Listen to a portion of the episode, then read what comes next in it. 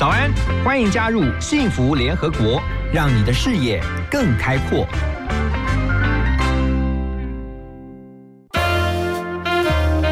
联合国会客室，欢迎今天的客人。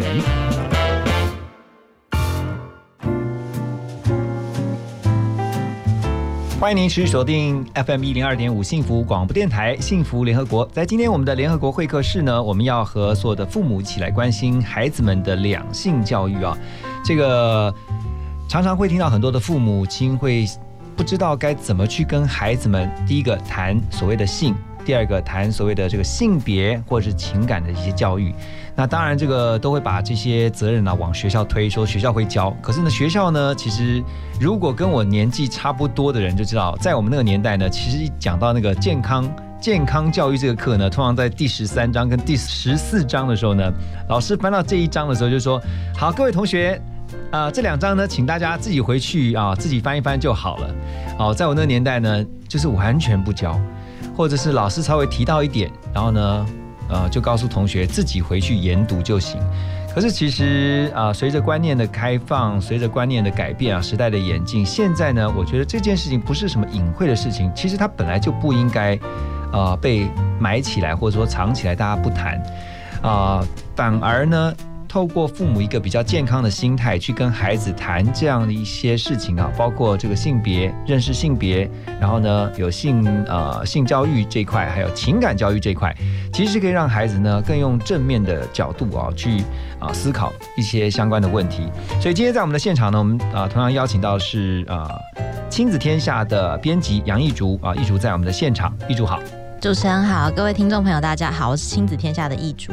好，一组其实，嗯，我们是不同的 generation 哈。你们那个这个年代，你们比较年轻的世代，其实我相信在聊到健康教育这一块的话，已经比我们那个年代要开放很多了，对不对？呃，我那时候上课，老师已经是会照着课本开始上了，嗯，然后也会有补充教材。太好了，你们好幸福哦，因为我们是直接跳过。你刚刚听到我讲说，我们直接就跳过，让我们自己回去读，哎，但其实差不多，因为我算是七七年级嗯后段嘛，嗯，对，那个时候其实已经没有那么隐晦，而且家里像我妈妈很重视，她就是她会觉得这个是必须谈的。哦，所以其实啊，我我真的觉得今天我们的重点之一就是呢，关键在于父母亲看待这些事情的态度。啊，特别我们今天主题锁定在说如何跟孩子聊这个两性交往这件事情。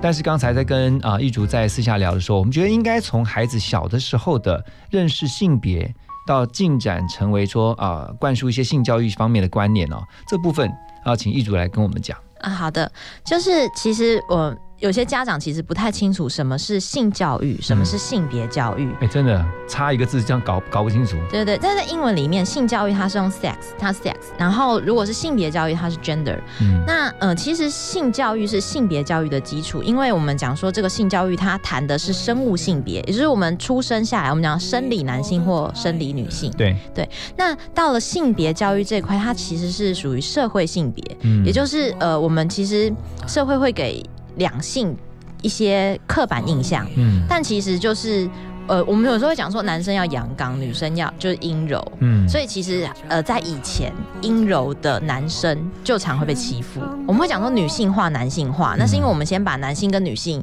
有一个刻板的既定印象。嗯嗯那这个所谓的呃性别化这件事情，比如说前阵子不是有闹得蛮重的一个粉红色口罩事件嗯，吗？哦，对，那就是因为我们的社会会认为粉红色是女生的颜色，嗯然后男生应该要戴蓝色或绿色的口罩之类的。那其实我们呃这一块的话，其实要谈的是性别平等教育、性平教育。这嗯这个目前在校园也是会有一些提倡。嗯那我先先不论呃现在目前校园里针对这块做了什么，其实在家里面，呃家长也也是需要跟孩子谈这一块，而且在谈。要应该先用这一块作为基础，再进一步去谈到性教育。OK，所以啊，刚刚易主你的意思是说，在家里面，我们如果跟孩子谈性这件事情的话，先应该从性别教育开始，对然后再进一步，等他们大一点以后呢，再谈到性教育相关的一些议题哈。对，好，这是一个呃前提哈，这是我们今天希望从两性关系、两性交往这个部分呢，爸妈怎么跟孩子谈这方面的议题，先要了解从性别教育开始跟他们聊，再谈到性教育。先休息一下，再回到我们的幸福联合国。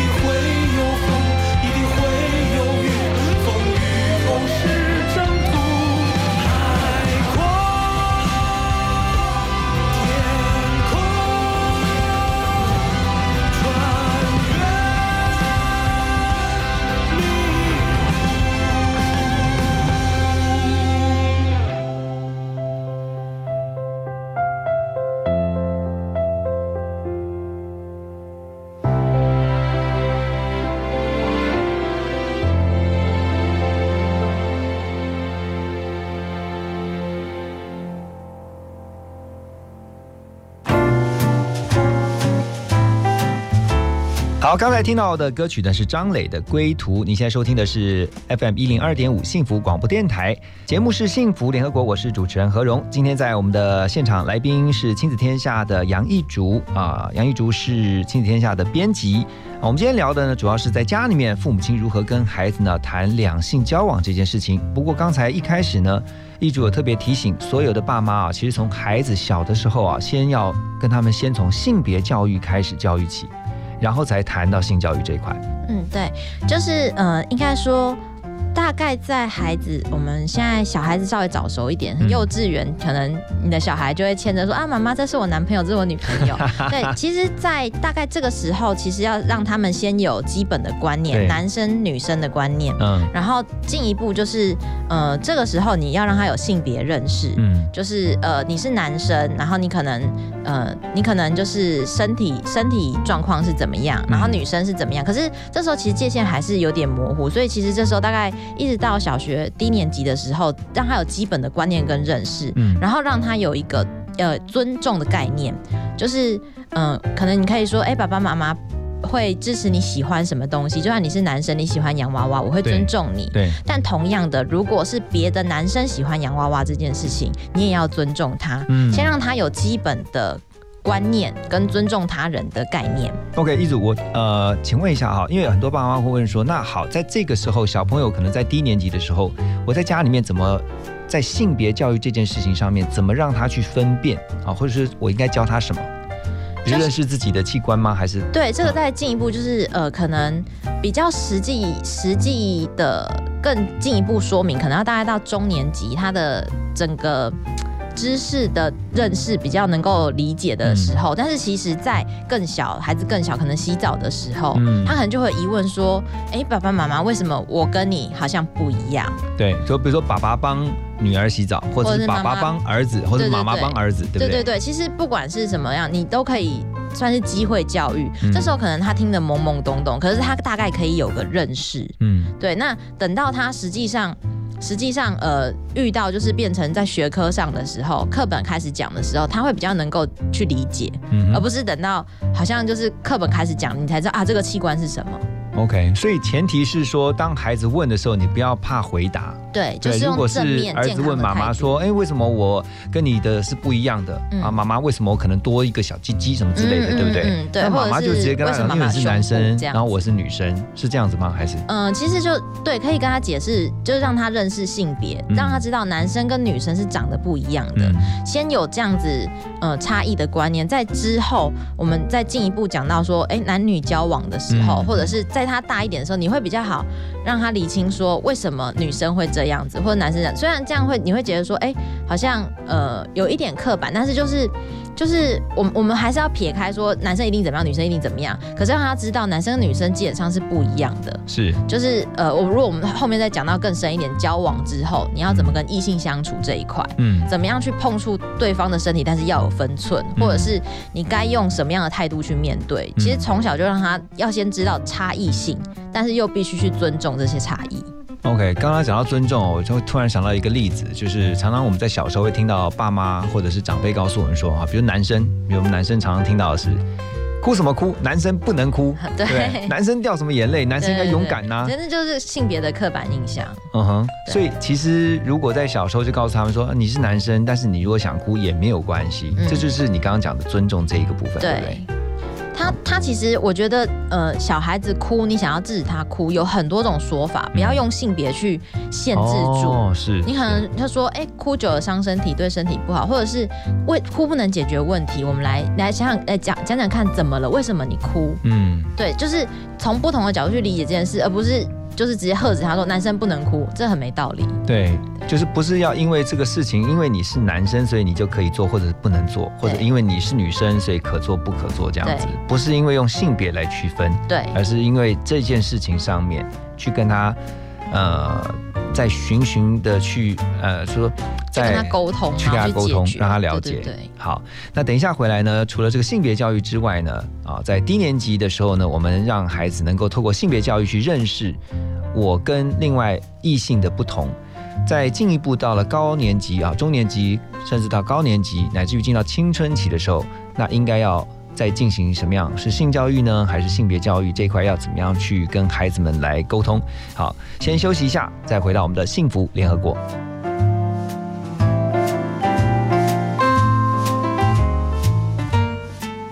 休息一下，进广告喽。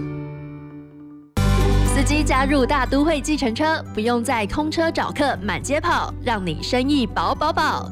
免缴燃料税、牌照税、营业税、所得税，及时排班预约包车，通通派。轿车生意免等待，让您月收入十万以上。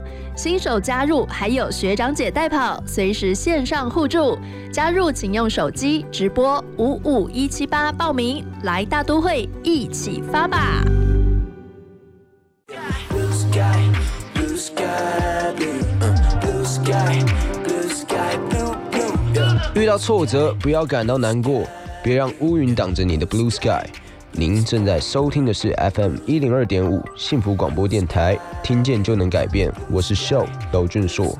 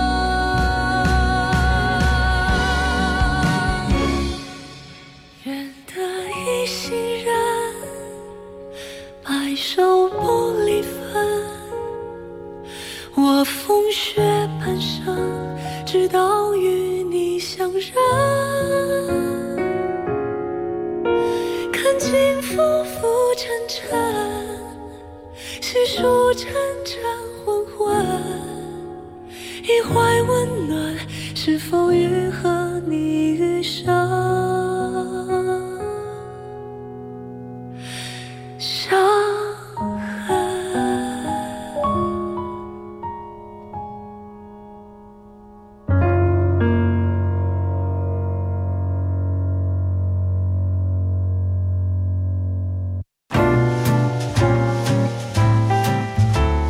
欢迎大家继续回到幸福联合国。在今天联合国会客室呢我们特别来聊的是父母亲如何跟孩子们聊两性交往这件事情。在我们天啊这个现场呢是亲子天下的资深企划编辑啊杨一竹。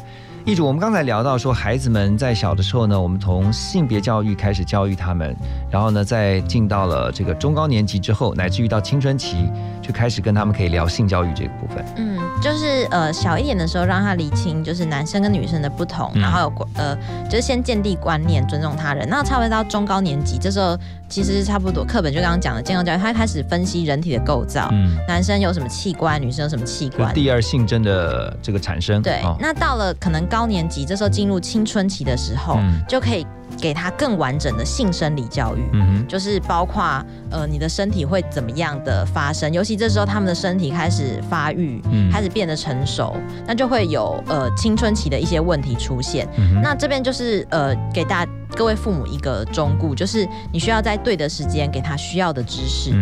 嗯我们刚刚讲到，在小一点的时候，我们先从性别教育，让他呃尊重他人，然后让他有性别认识，打破性别的刻板印象。嗯。然后慢慢的长大，一直到进入的呃高年级、青春呃国中、高中、青春因为现在很多的。小朋友都小早熟哈，对对对对对女生，小五的时候可能月经就来了。对，哦所以这时候就是非常需要让他及早有认识这些事情，嗯所以才会说在对的时候给他需要必要的知识。可是父母亲怎么给他这个所谓的对的需要的知识？是，嗯、你要主动去跟他呃，就是沟通吗？还是说，还是帮他准备好一个资料，说，哎，你可能会经历这些，所以呢，我先让你看这些资讯，是这样子吗？还是，其实也不是，其实、呃这种东西是要在日常生活中慢慢累积的，嗯包括像我们刚刚提到说，如果你想要让小孩子从小就认识男女器官不同，可能是陪小孩子洗澡的时候就可以慢慢的告诉他，其实，在生活中就是点滴融入，会比你嗯突然一股脑的把。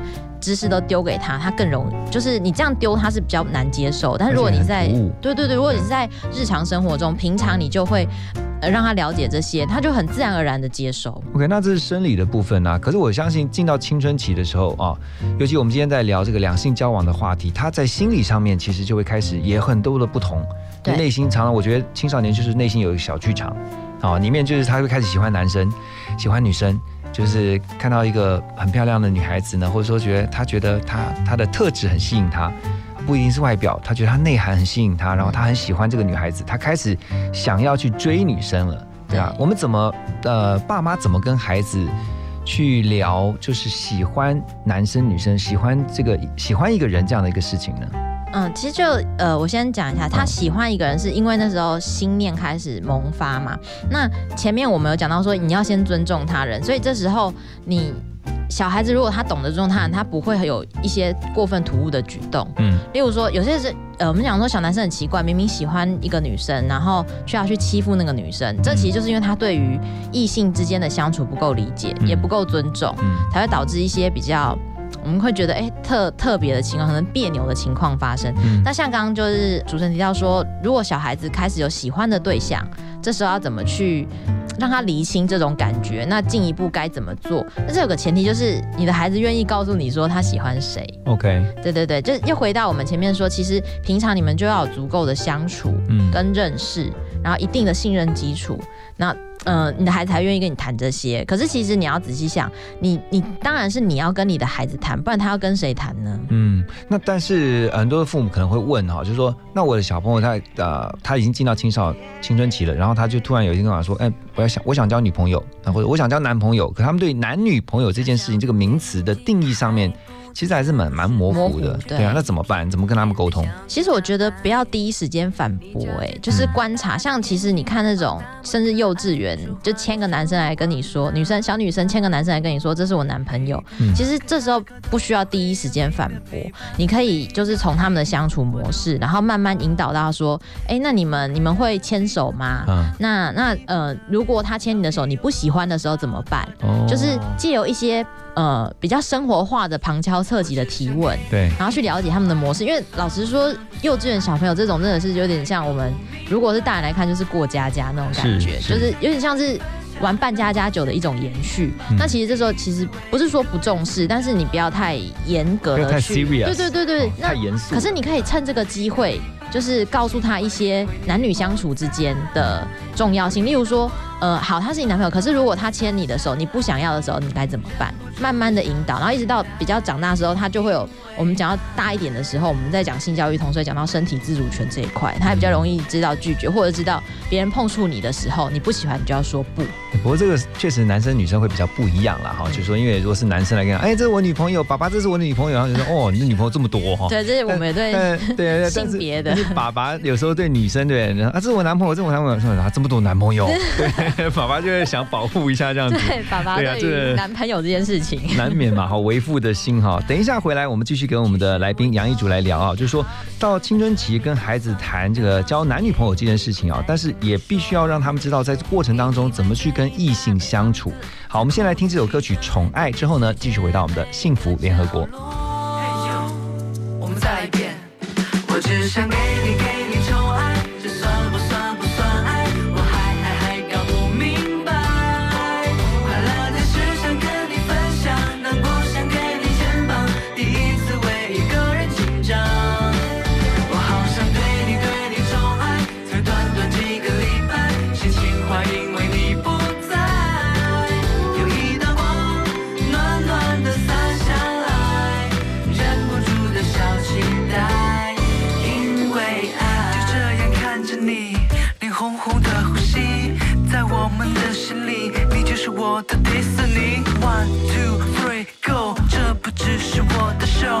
要走，等一等候，等我能牵你的手。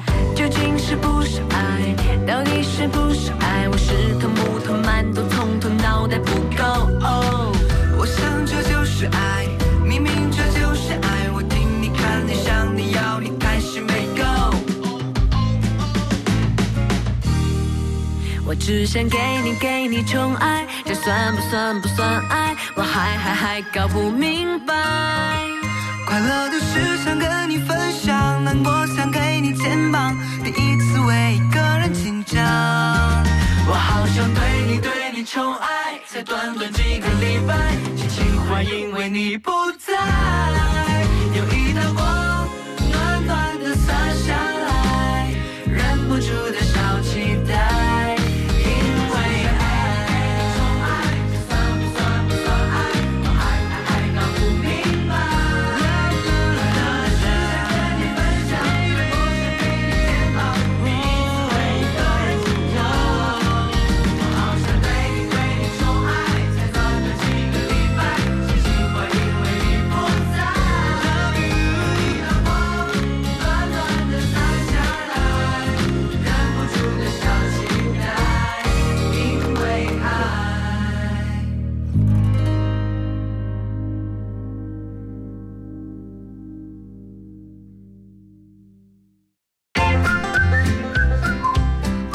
广告，马金醋鼻。哇，这里有好多幸福哎！健康养生、休闲娱乐、音乐资讯，你想要哪一种幸福呢？我当然是全部都要喽。从九月一号开始，每周一到周五的晚上六点到八点，记得准时收听由玉林主持的《幸福 So Much》。就在 FM 一零二点五幸福广播电台，给你幸福 More and more。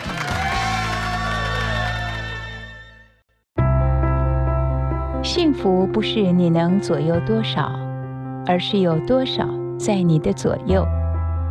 你现在收听的是 FM 一零二点五幸福广播电台，听见就能改变。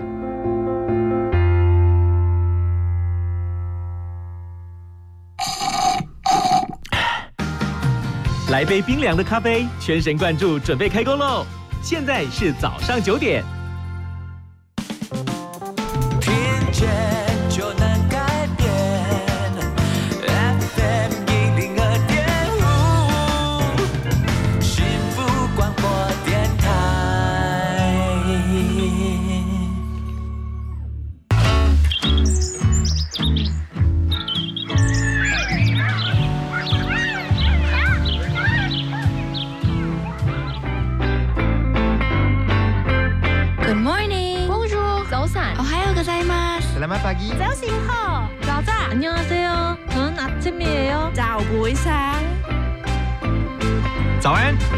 加入幸福联合国，让你的视野更开阔。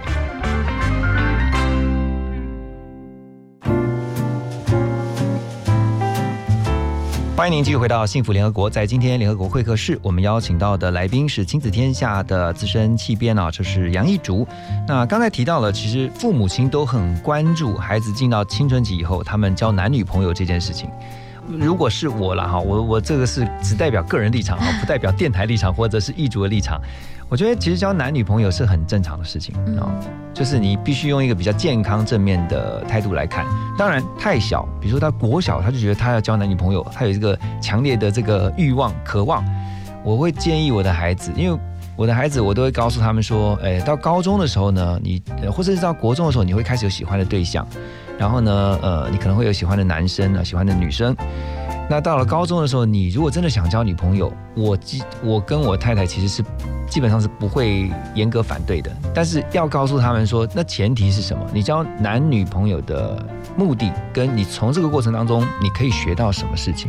其实，呃，交男女朋友这件事，我觉得他没有所谓的几岁才能交，嗯他是看你的心智成熟度决定。嗯嗯就是当你的心理足够成熟，你知道自己在做什么事情，什么是你该做，什么是不该做。其实这时候，当你知道你小孩子有自己有分寸的时候，其实，嗯，我觉得。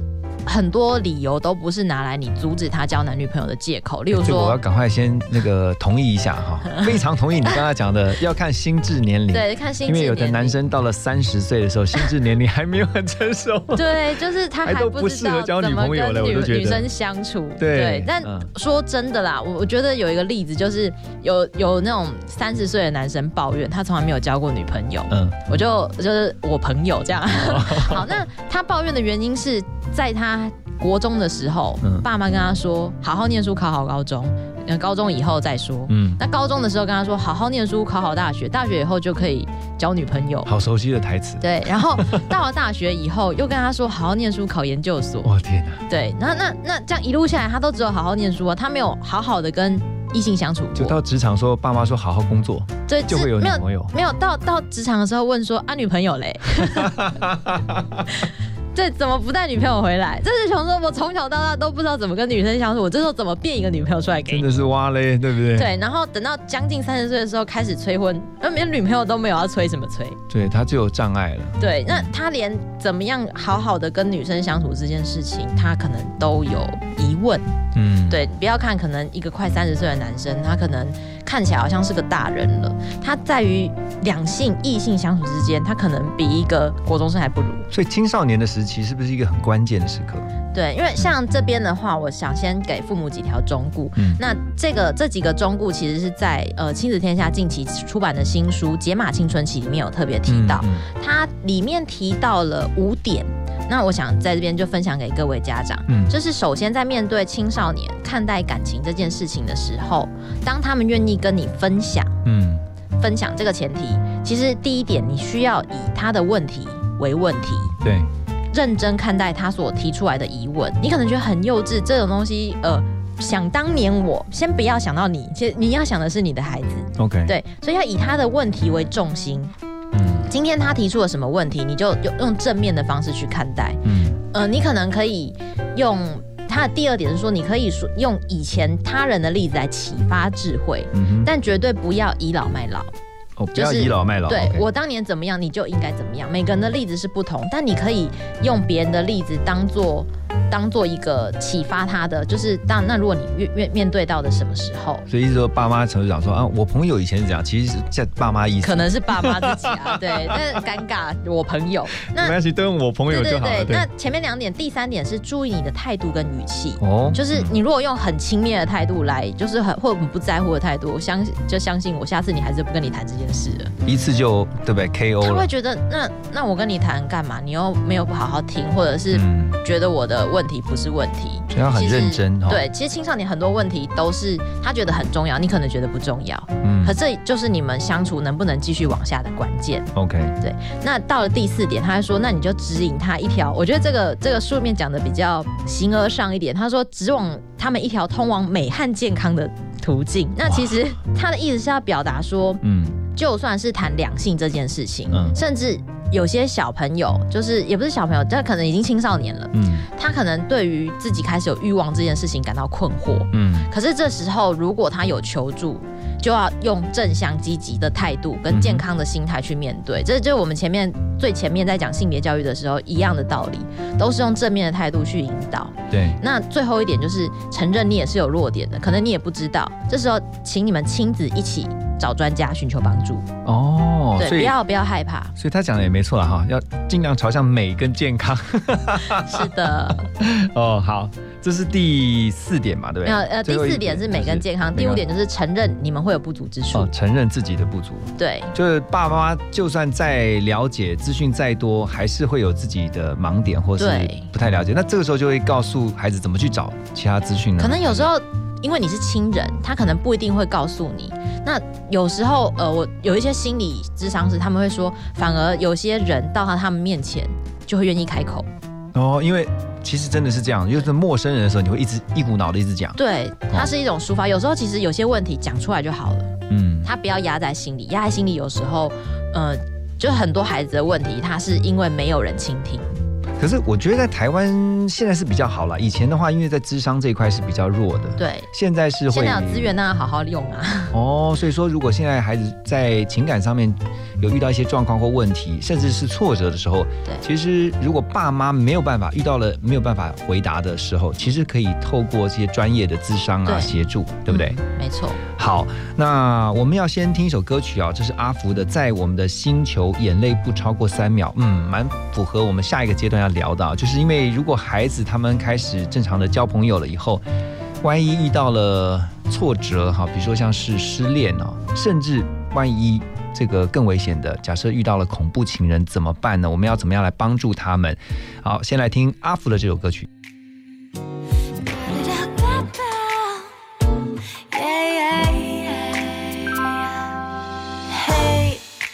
着天色蓝的黑的这么过，这红星没是天的空。我啊啊啊累了，来睡觉，红棉被洗一个，It's some 一定是幸福。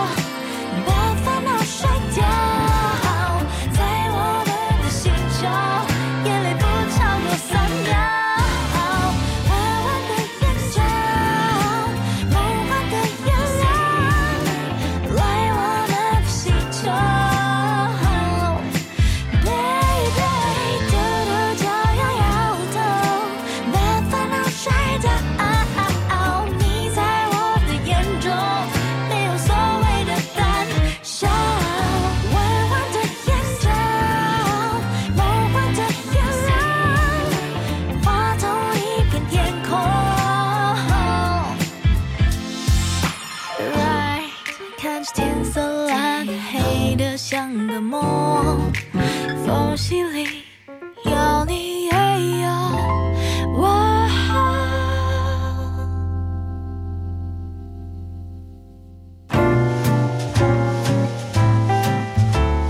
迎大家继续回到幸福联合国。刚才听到这个歌曲好特别哦，歌名是在我们的星球，眼泪不超过三秒。嗯，这个星球是地球吗？还是其他的星球？哦，你现在收听的是幸福联合国哈，我是主持人何荣。今天在我们的现场来宾是亲子天下的杨艺竹。呃，我们今天聊的是父母亲怎么样跟孩子谈两性交往这件事情哈。从小时候的性别教育，到慢慢灌输他们一些性教育的一些观念啊，或者知识，到后来进到情感教育，我觉得情感教育特别重要，因为其实，呃，在尊重异性上，我认为其实现在的父母呢，更多的应该告诉孩子们，怎么样去跟不同的这个呃，就是比如说你是男生，你必须要去了解女生在想什么，然后要尊重他们。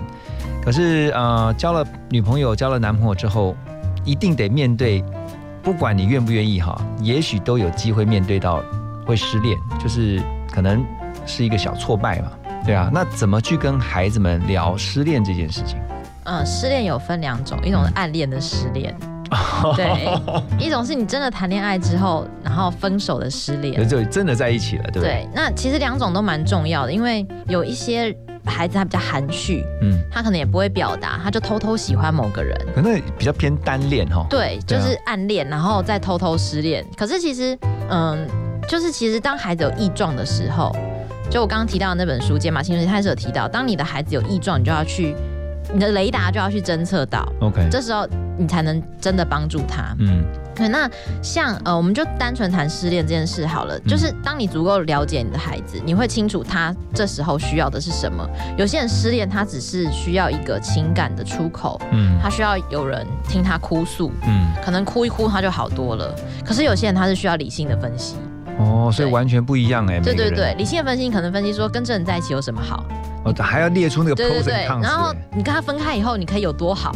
有些人是哦你可能你可能只是让他让他清楚之后，像我就是这种人，我之前比较理性，对我是比较偏理性，我嗯。之前就是失恋之后条列分析完之后，想说没错，这样对我比较好，然后就很快就就就马上可以走出情商。对对对对对，就是所以要看你的孩子是哪一种状况。他如果是需要有人跟他分析情况的，所以刚才一组讲到一个重点啊，就是我们不断在强调的，父母亲你真的要平常够了解你的孩子嗯啊，你要，但是你要怎么了解你的孩子？就是你平常真的要透过观察，跟他还有跟他们相处，还有沟通啊，对沟通，然后你知道说，哎，我孩子的个性其实他适合用理性分析。对，你们要有足够的谈话，因为。嗯举个例子来讲，我我现在不是要讲性别刻板，但很多的女孩子她只是要找个人哭，嗯可是有些人他会觉得自认为说，哎好，那我帮你想解决办法，嗯，就比如说解决方案一二三，这时候你们就绝对是频率不在一个一个位置上嘛。他只是想找人倾听，然后你一直跟他废话说，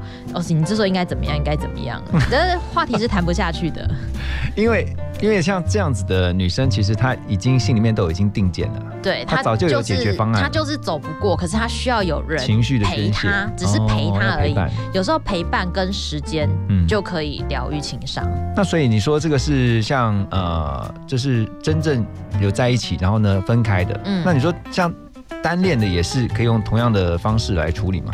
单恋的话，暗恋，然后失恋，其实突然发现其实他喜欢的那个对象哦，那个女女生或是男生，其实他喜欢的是别人，对啊，这一一样啊，就是可以听他哭诉，然后分析的点会不一样。哦分析像我刚刚举例，如果是 因为分手而失恋的，是条列说离开他你会更好。嗯那如果是暗恋的话，嗯可以条列说，比如说你真的喜欢他吗？会不会只是错觉？嗯就是从各种理性的角度去去分析啦。我觉得这这个其实不只是青少年，一般一般的即便到了状况也是变大人对成人适用的对，之后都是一样我觉得其实就像主持人之前有讲过的，你在照顾、你在养你的小孩，其实嗯你是回过头来活一遍。是是当初你自己的失恋经验，或许就可以用来成为他的养分。对，没错，你就就就我刚刚有讲的五个点嘛，嗯别人的例子可以成为他的启发。对对好，等一下回到幸福联合国呢，我们要继续啊、跟我们今天的来宾杨一竹啊、来聊，就是失恋了。我觉得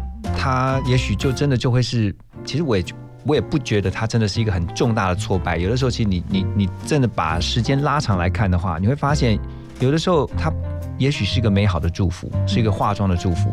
可是我比较担心的就是啊，现在很多时候你会在社会新闻版面上面看到有恐怖情人的出现，怎么样让自己的孩子不要成为那个恐怖情人？先休息一下，再回到我们的幸福联合国。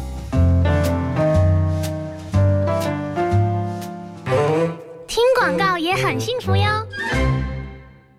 哦，最近很不顺，家里蚊子又多啊，今天又觉得头痛发烧，该给师傅看看了啦。是不是还有后眼窝痛、肌肉关节痛？出诊。哎，啊，你怎么知道？你也是哦。哎呀，这是登革热症状，家里积水要肠道，否则容易长病媒蚊，引发登革热。啊，这么严重哦。对呀，赶快去看医生啦！有问题就打一九二二防疫专线。以上广告由卫生福利部疾病管制署提供。你好，我是夏佳璐，跟我一起收听幸福广播电台 FM 一零二点五，听见就能改变，每天都要幸福哦。FM 一零二点五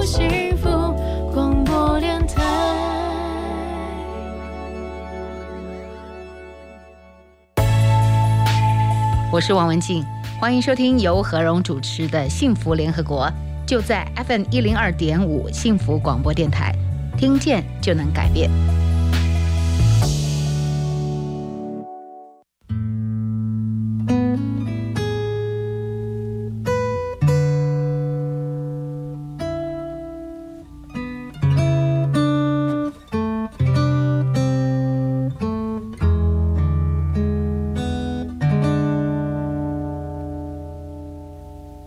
是不能没有你，只是喜欢有你。如果有天你离我而去，我不会没了自己。曾与你活过的生命，与你共存才有意义。所以不要浪费我的真心。的感觉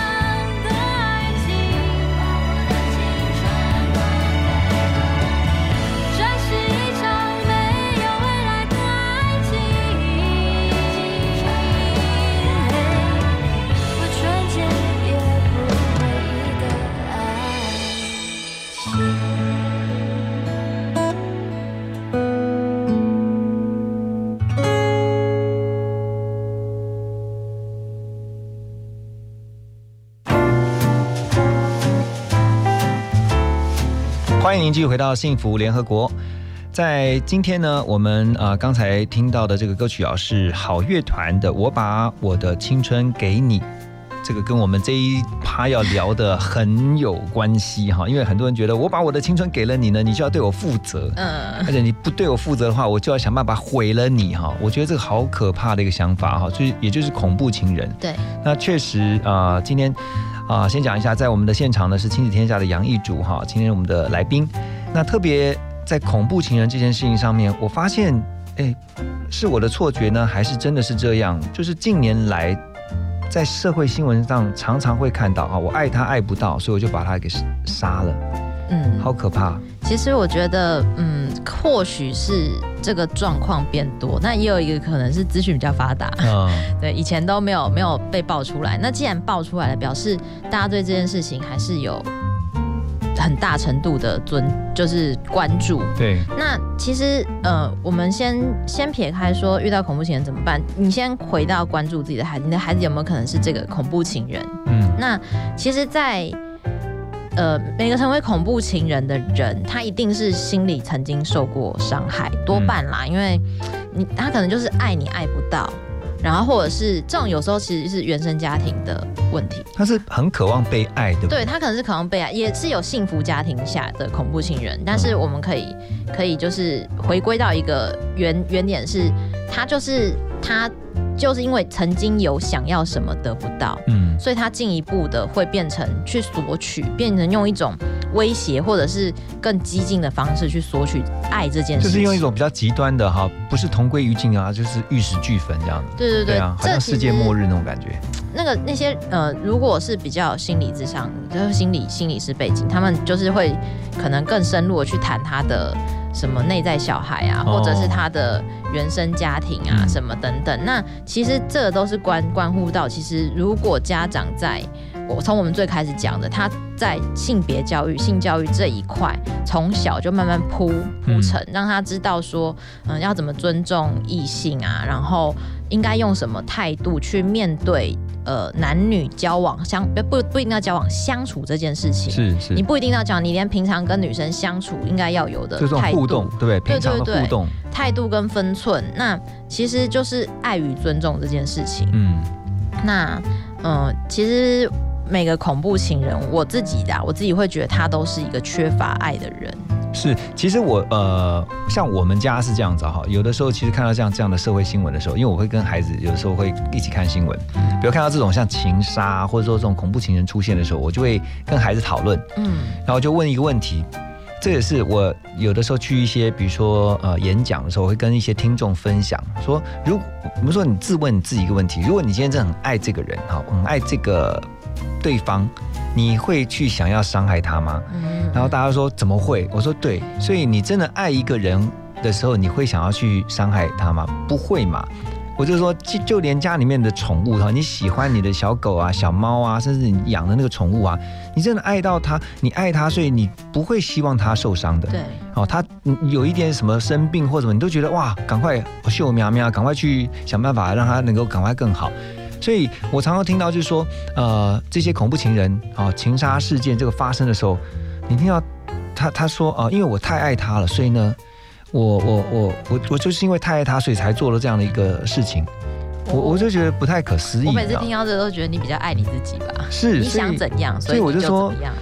爸妈们怎么去跟孩子在讲，可是刚刚刚刚一主讲，就是如何让孩子学习什么是真正的爱跟尊重。嗯，对，那其实这个还蛮深的，就是，但是我我我自己会觉得说，嗯，你愿意跟孩子正面去谈这些他的困扰的时候，嗯。当孩子觉得他是在一个被爱的环境下成长，嗯。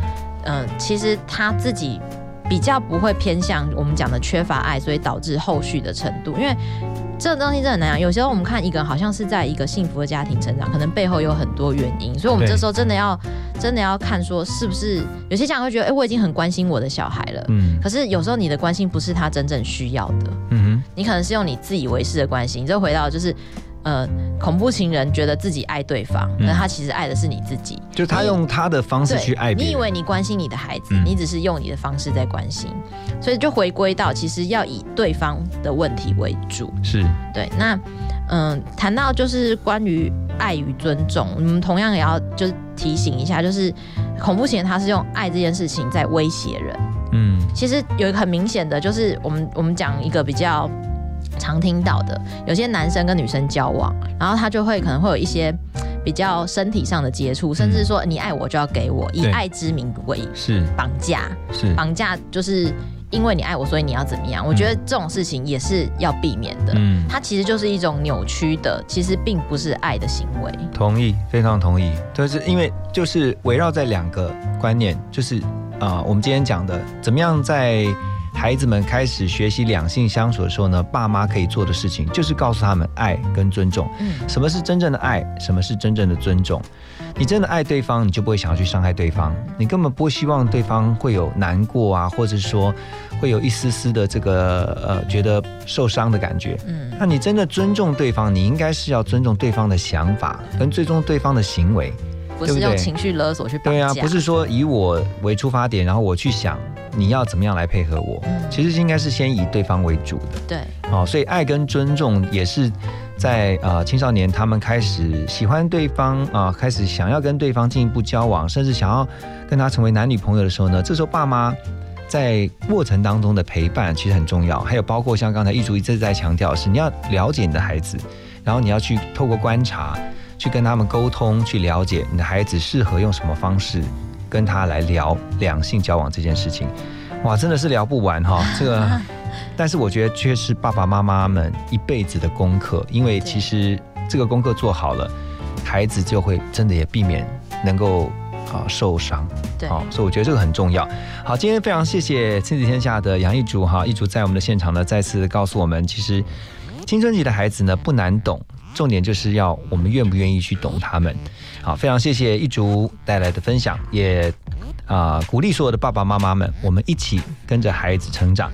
好，最后把这首歌曲呢送给所有的爸爸妈妈跟孩子们啊，杨丞琳的《青春痘》，谢谢一竹，谢谢，谢谢谢谢主持人，谢谢各位听众。有护法，想想办法对付他，不管牺牲要多大，女生一辈子都被时间追杀。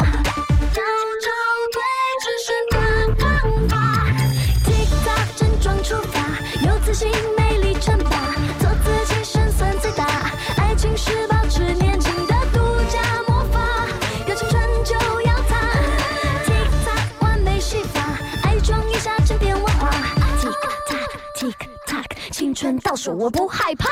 听说逛街牵手能对抗老化，拥抱是保持年轻的不二法。爱情无价，谁都想占有它。女生一辈子都被时间追杀，